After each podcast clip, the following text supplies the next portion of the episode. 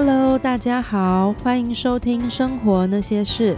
我是在生活中学习自我探索的人内，在自我探索的过程中，发现很多想要和大家分享的秘密和体验。准备好一起听下去了吗？Hello，大家好。原本今天这一集呢，是预计要来分享我在自我成长里面学到的第二课。但是因为这几天呢，在我自己身上发生了一件很奇妙的事情，所以就急着想和大家来分享。在第一季之前呢，有一集短短的自我介绍，里面有提到我同时是美睫师，也是一位 NGH 的催眠师。那其实，在催眠的部分，原本是有其他计划，就是想要有一系列的用比较完整的方式。来跟大家介绍啊，或是聊聊。可是现在就是这么刚好的有一个契机出现，可以和大家来分享，所以我们就来聊催眠吧。首先，我们要先来了解什么是催眠。催眠它是一个了解自己潜意识的方式。潜意识它承载很多我们的生命经验，一些曾经发生过，可是可能已经被遗忘的，或者是它是。特意被想不起来的细节，这些全部其实都一直存在我们的潜意识里面。我们清醒的时候啊，这个行为跟言语只占了百分之十的自己，其余的百分之九十才是对我们产生大部分影响的根源。那以冰山理论来看的话呢，平常认识的自己只是这个冰山露在海上的那一角。但是会对我们造成最大影响的，其实是海面下那一大块。人会因为外在的经历或行为和深层的内在感受观点不一致，而产生困扰，或者是引发更大的危机。透过和潜意识的连结，从被催眠者自己的角度出发，去帮助自己解决问题、解决困扰。那催眠师在催眠里面扮演的角色是被催眠者和潜意识之间连接的桥梁。再来是大家最好奇的部分，催眠的过程中啊，其实被催眠的人是在有意识和有自由意志的状态下去挖掘、探索自己的潜意识的，是有知觉的哦。催眠师他透过诱导，把脑波引导到阿法波，也就是睡前或是刚睡醒的那个脑波。在阿法波的状态下，潜意识是比较高涨的，容易看到或是听到自己平常注意不到的问题、想法和需求。同时呢，你可以在这个状态下去知道事情背后真正的意义。所有发生过的事实啊，都不可能被改变。但是，其实我们可以透过催眠，因为知道了背后的意义，而改变这件事情带给我们的感受和影响。其实，像生活中的广告，或是说你在做白日梦、你在幻想、打瞌睡、开车时候的聚焦、进入心流状态，这个全部都是催眠的原理。只是说，这些催眠它并不是由催眠师诱发的，它是一种游离状态的自我催眠。催眠呢，其实它是一件时时刻刻都在发生的事情。如果我们应用在疗愈啊，应用在治疗，可以把催眠发挥的更淋漓尽致。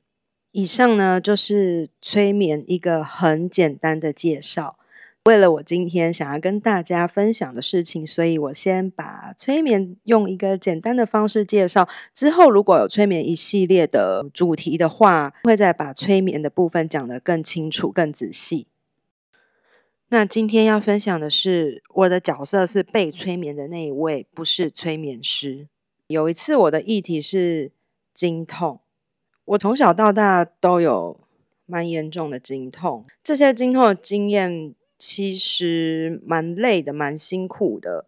例如说，在国中的时候啊，有一次在上体育课，因为我提出我不舒服，就是我可能需要去保健室用热水带热敷，然后就被体育老师质疑。我印象很深刻哦，他就说为什么他的田径选手就是生理期还是一样可以照样运动，我不行。他觉得我就是在偷懒。我那时候觉得很委屈，就是有的时候，当别人不了解那个痛有多可怕的时候，你根本不知道怎么去解释，怎么去说明。我也遇过痛到就是被家人背去打针，也有曾经就是和朋友看电影看到一半啊，就跟朋友说：“你现在带我去医院好不好？我真的太痛了。”我印象很深刻，那部电影是《贴身情人》。那我也曾经在大四的时候，期末考的时候，去学校要准备复试的路上。我惊痛到我眼前一片黑，就是看不到，然后肚子很痛很痛。也在外地读书的时候，因为惊痛倒在厕所太久，大家打电话找我找不到，以为我发生什么事情，就是让大家有点紧张恐慌。在上班之后呢，也曾经因为肚子太痛，直接倒在捷运的厕所，是同事来把我接回去搀扶回去的。这个过程中。那个经痛的感觉啊，我会上吐下泻，肚子剧痛，并且冒冷汗，然后四肢无力，所以时常是倒在浴室的，会一直很想吐，一直很想吐。这件事情会造成你止痛药，如果你时间没有抓好，没有提前吃，你止痛药太晚吃的时候，你的止痛药就是没几分钟之后就会跟着被吐出来。我的经痛程度大概是这样。我刚刚所说的那些很严重的症状，主要发生在生理期的刚开始的那前两个小时，不是全程生理期，就是那两个小时。不过那两个小时真的每次都让我觉得世界末日。然后等我慢慢身体恢复之后。我没有骗人，我每一次都会觉得我好像重生了。那种冒完冷汗之后苏醒过来的感觉，是那种我重见天日的心情。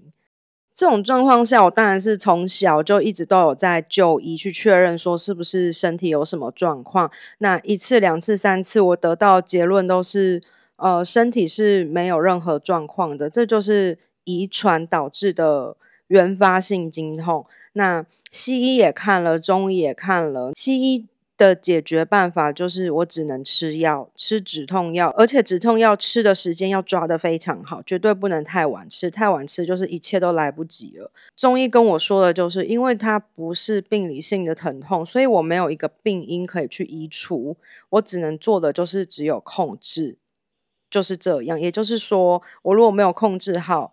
这个疼痛就会在生理期的时候一直跟着我，所以这一路上啊，嗯，止痛药是跟着我二十几年了。在调养身体的部分啊，吃中药调身体，少吃冰等等，这些都是有做的，可是效果很有限。那种感觉就是根本不是你多努力去做，它就会有明显成效，而是他要痛就痛，你是。无力去抵抗的那种心情。当然，在催眠这个部分呢，如果我们应用在比较心理层面的问题，好像比较容易被理解。例如说，你可能很害怕一个人出现，你很害怕某一个人打电话来，这样子，我们去透过潜意识去了解到背后的根源，然后解决掉这个问题。这样子的逻辑，好像是大家。都比较能够理解的。那在疼痛这个部分，它是生理上的问题，好像它会被消除掉，是蛮难理解的。不过我就是在查询的过程，我在收集资料过程中，我在呃 YouTube 的影片，我有搜寻到一个女生，她不是台湾人，她也有学习催眠。她在学习催眠之后呢，用催眠的方式把她的经痛消除了。那时候哇，我其实是很有期待的诶，因为经痛这件事情，虽然我刚刚说了就是那两个小时，但是那两个小时确实影响了我的工作，影响了我生活，影响了我的心情，绝对会影响心情的原因是什么？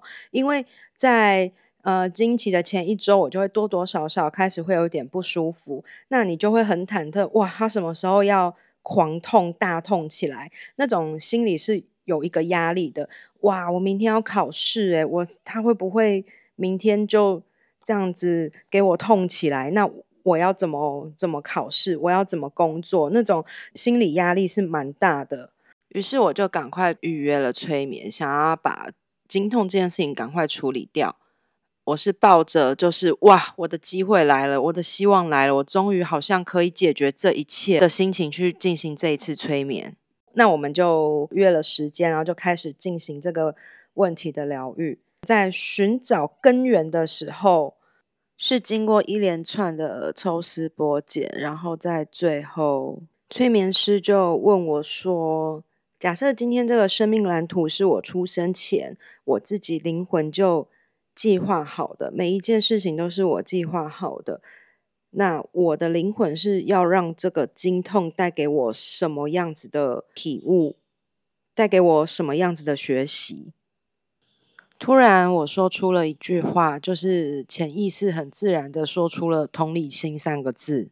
这个让我有一些些意外。我前面有提到说，我有在 YouTube 上面看到一个女孩子嘛，那她分享的是她的经痛原因是跟一些华人社会的重男轻女观念有关系，所以我原本预设造成我经痛的原因也很有可能是这个方向。但结果完全不是我的经痛原因呢？这有点难说明。就是呃，我有心理层面的同理心，但我好像很难去感受别人身上所承受的那个疼痛的感觉。所以借由这个课题，借由生理痛这件事情，去让我知道身上的疼痛，当它很痛的时候是什么感觉。在这场催眠结束的当下，我一直在很震惊，我没有。身体疼痛的同理心这个部分，我就是觉得哈，我是这样子的哦。我发现确实都是聚焦在我想要用最快的速度让眼前的这个承受痛苦的人不要疼痛，赶快先暂停疼痛，解决疼痛这件事情，我都 focus 在这边。可是我好像真的真的很难去想象当下。承受疼痛的这个人，他到底有多痛？他有多难受？或是我应该还需要给他一些什么帮助？那种感觉就是，今天个案或是朋友告诉我，他心情很低潮，他可能受到什么样子的打击，这些事情其实我都能同理，甚至我常常是可以感同身受他的心理的。感觉的，但是如果一个人现在跟我说他肚子很痛，他胃很痛，他喉咙很痛，我的第一个反应就是找止痛药。不过比较难去同理这个疼痛带来的感觉，然后在知道这些之后，除了震惊，也终于好像帮自己解答了。哇，原来这二十几年来的经痛，追根究底是这个原因。我就慢慢明白，在很多。小细节、小事情上，我应该要去做一些些同理跟调整。当然，就是催眠完，我最兴奋的就是我明白了这些，或是说我做了一些改变之后，我之后的疼痛还在吗？但是我并没有刻意的一直去关注这件事情，因为我明白放轻松去看待这些事情是很重要的原则，不要去太刻意的关注。所以我就是就这样放着，一直到催眠完之后第一次生理期，我意识到，哎哎哎哎生生理期耶，然后我怎么好像只有微微闷闷的感觉，就是完全不影响生活的。状态跟以前比起来实在是太不影响了，就是我可以正常的工作、正常的生活没有问题，我也不需要吃止痛药，在金钱也比较没有那些头痛、肚子痛之类的，就是程度很轻很轻。那时候我就有一点兴奋，保持了继续观望的心情，就是静静的。接下来催眠之后的第二次生理期，呃，我是有小痛的，就是比。微微痛就是有在更痛一些，是小痛，还是没有到需要吃药程度，只是说躺着我会比较舒服。那这一次呢，我确实金钱也有比较明显的肚子不舒服和头痛。不过总结前面两次我是都没有吃止痛药，我没有刻意不吃。我如果不舒服，我一定会吃。我是比较希望自己舒服的，所以我不会为了要去测试而不去吃药。因为真的太痛了，经历了二十几年也不能习惯的疼痛。那我就想说，为什么嗯第一次的状况好像比第二次好？我就慢慢去思考，我就觉得我应该要相信它不会痛。当你根深蒂固的潜意识去相信它不会痛，它就是不会痛。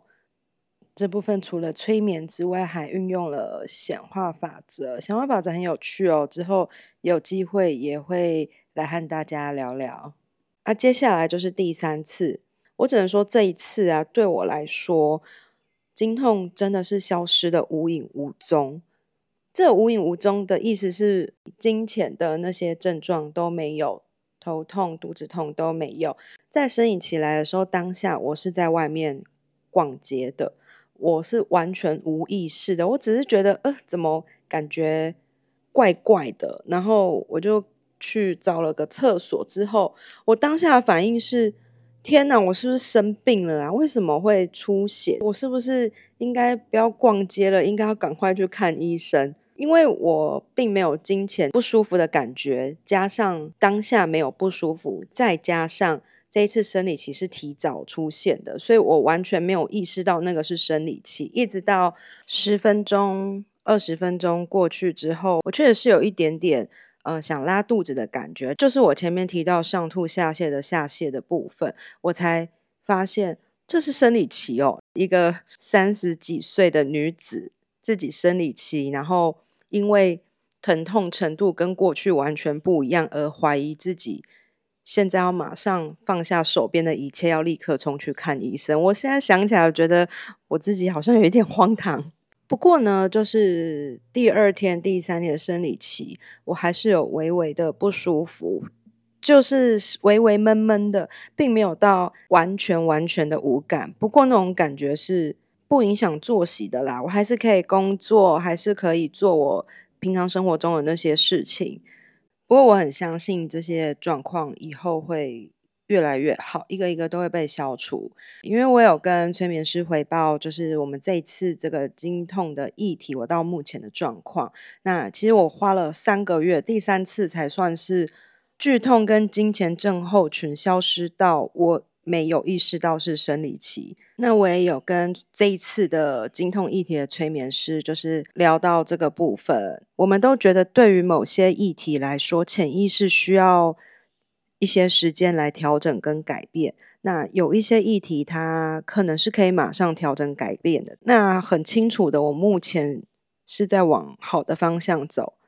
最后，经痛的催眠疗愈这个部分，对我来说。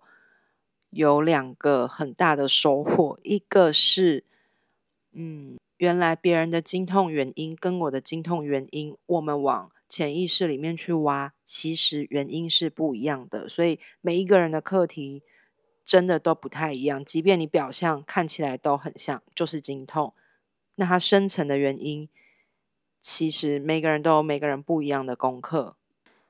第二个。收获就是同理疼痛这个部分，我觉得我很开心。我知道这件事情，因为我知道我一直都比较有心理层面的同理心。那现在好像就有这一块，可以让我这个整个同理的部分会更加的完整。这其实会让我更有信心，也更有力量去面对未来那些我即将要面对的催眠疗愈议题。以上这些就是这一次很兴奋想要和大家分享的事情，是我的亲身经历，是一个经痛二十几年女子的心声。如果你也有同样的困扰，不局限是生理痛啦，就是生活上大大小小的困扰、烦恼，你没有办法解决的，或许你也可以用催眠来让你的生活品质更提升。如果你也觉得，自我探索、自我成长和潜意识这些事情很有趣的话，也欢迎写信或是到 IG 和我互动，分享你想说的事情哦。喜欢这个节目的话，记得追踪生活那些事，并且留下五星好评，对我来说会是非常大的鼓励哦。那我们就下次见喽，拜拜。